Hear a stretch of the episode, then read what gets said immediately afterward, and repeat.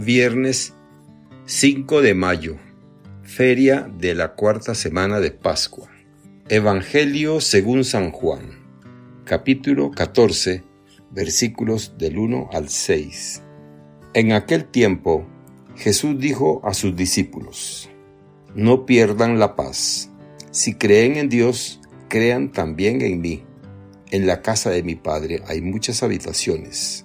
Si no fuera así, yo se lo habría dicho a ustedes, porque voy a prepararles un lugar. Cuando me vaya y les prepare un sitio, volveré y los llevaré conmigo para que donde yo esté estén también ustedes. Y ya saben el camino para llegar al lugar a donde voy. Entonces Tomás le dijo, Señor, no sabemos a dónde vas. ¿Cómo podemos saber el camino? Jesús les respondió, Yo soy el camino, la verdad y la vida. Nadie va al Padre si no es por mí. Palabra del Señor. Gloria a ti, Señor Jesús. Reflexión. El amor del Señor es infinito. Con Él no tenemos pierde. Esa debe ser nuestra convicción. Ello debe animarnos y fortalecernos, porque todos tenemos un lugar en casa de su Padre, que es también nuestro Padre. ¿Qué quiere decir que todos tenemos un lugar? Pues que poco importa lo que somos, lo que nos creemos o lo que otros nos consideran. ¿Qué más da? ¿Qué puede importar si el mismo Señor Jesucristo ha ido a prepararnos un lugar? Así, aun en los peores momentos, no debemos sentir que nuestro corazón se llene de pesadumbre, de temor, tristeza o desesperanza. Tenemos la garantía que el Señor ha subido al cielo a prepararnos un espacio. ¿Por qué? Porque Él así lo quiere, porque nos ama. Si alguna vez hemos sentido el amor de nuestra pareja, de nuestros padres, de nuestros hermanos, de nuestros hijos, de nuestros amigos, ese amor que pareciera perdonarlo y soportarlo todo, ¿cómo no habríamos de alegrarnos después de todo, sin importar las dificultades por las que estemos pasando, incluso a pesar de lo mal que sabemos que nos hemos portado, sabiendo que el Señor nos ama? Aún a pesar de todo, su amor no declina, no disminuye. Por el contrario, por el contrario, nos hace más fuertes con su mano, para que no nos desprendamos de él, para que no terminemos por perdernos. Si nosotros somos capaces de amar y perdonar, imaginemos cuánto es capaz de amar y perdonar Jesús. Tanto que llegó a dar su vida por nosotros. Por lo tanto, que no se turbe nuestro corazón arrepintámonos del mal que hemos hecho. Esforcémonos por enmendarnos y sigámoslo alegres, agradecidos y llenos de esperanza, porque no hay nada que pueda hacer que nos ame menos. Si nosotros queremos ir a su lado, si queremos ir con Él, si queremos escucharlo, todo el camino está despejado y Él nos asirá con fuerza para que no le abandonemos nunca más tomemos la decisión de seguirle sin mirar atrás. A algunos de nosotros nos cuesta creer en Jesucristo como creemos en Dios. Es decir, que admitimos a Dios y admitimos a Jesucristo, pero se nos hace difícil creer que se trata del mismísimo Dios. Que Padre, Hijo y Espíritu Santo son tres personas distintas en un solo Dios verdadero.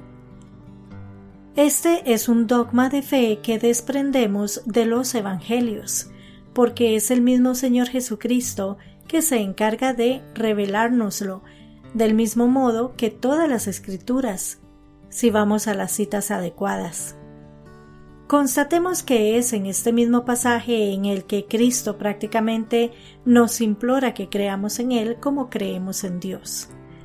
Es decir, si creemos en Dios, debemos creer en Él también, porque finalmente Él y el Padre son lo mismo. Esta es una realidad que nos rompe nuestros esquemas mundanos, es verdad, pero debemos estar dispuestos a aceptar que cuando hablamos de Dios, no podemos ceñirnos en nuestros patrones y categorías. Dios es un misterio del que conocemos todo lo que ha sido evidenciado por la creación y por las escrituras, pero especialmente por Jesucristo, el Hijo de Dios hecho hombre. Es esta una realidad que está por encima de nuestros conceptos y categorías usuales, pero que existe plenamente tal como lo podemos observar a lo largo de los Evangelios. Él nos ha dado sobradas evidencias de su divinidad y de quién es. De lo que se trata ahora es que creamos, es decir, que pongamos en evidencia nuestra fe, que no es otra cosa que vivir conforme a su palabra. Debemos conocer su palabra, que la encontramos en los Evangelios, y seguirla.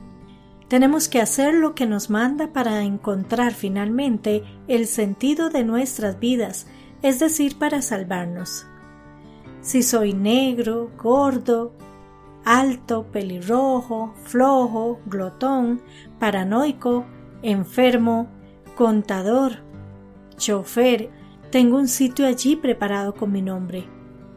El Señor lo ha preparado. ¿Qué debemos hacer? Creer en Él y en quien lo ha enviado. Pero, ¿en qué consiste creer? ¿Cómo sabe el Señor que creemos en Él? Bueno, en primer lugar porque Él lo sabe todo. No podemos engañarle. Ya Él tiene contados cada uno de nuestros cabellos. ¿Te imaginas? Cada uno está contado. Esto quiere decir que sabe de sobra de todo aquello que comiste de más, que dijiste de más, de aquellos insultos que proferiste y hasta de los deseos libidinosos con que miras a la vecina o aquel vecino. Nada se le escapa. Tampoco tu ira, ni tu orgullo, ni tu soberbia. Sabe de todo aquello que dices en doble sentido, buscando que el otro pique para conseguir tus propósitos. Sabe también de tus penas, aflicciones y frustraciones, de tus limitaciones para el trabajo, para el estudio, o de lo mucho que te gusta lo que consigues fácilmente, sin esfuerzo. Sabe del dinero que te quedaste porque nadie lo reclamó o porque cuidaste que nadie lo hiciera.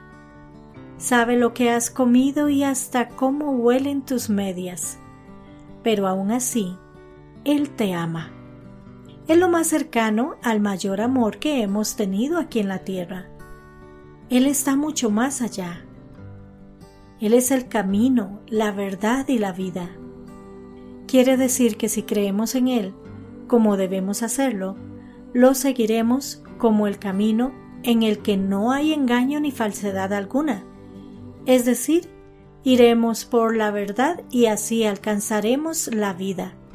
Porque nada en el mundo permitirá que tropecemos y caigamos en la violencia, en el odio, en el rencor, en la avaricia, en la soberbia, en la mezquindad, en los malos tratos, o en el egoísmo, o en la falta de comprensión, de solidaridad, de misericordia o caridad. Creamos firmemente en Jesucristo y sigámoslo, que es el único propósito que realmente vale en esta vida. Busquemos siempre la reconciliación, la paz y lo mejor que hay en cada uno, que lo más fácil es criticar y destruir, pero el reto está en encontrar y sacar cosas buenas de cada uno de nosotros, tal como las encuentra y saca el Señor. Todos tenemos errores y faltas.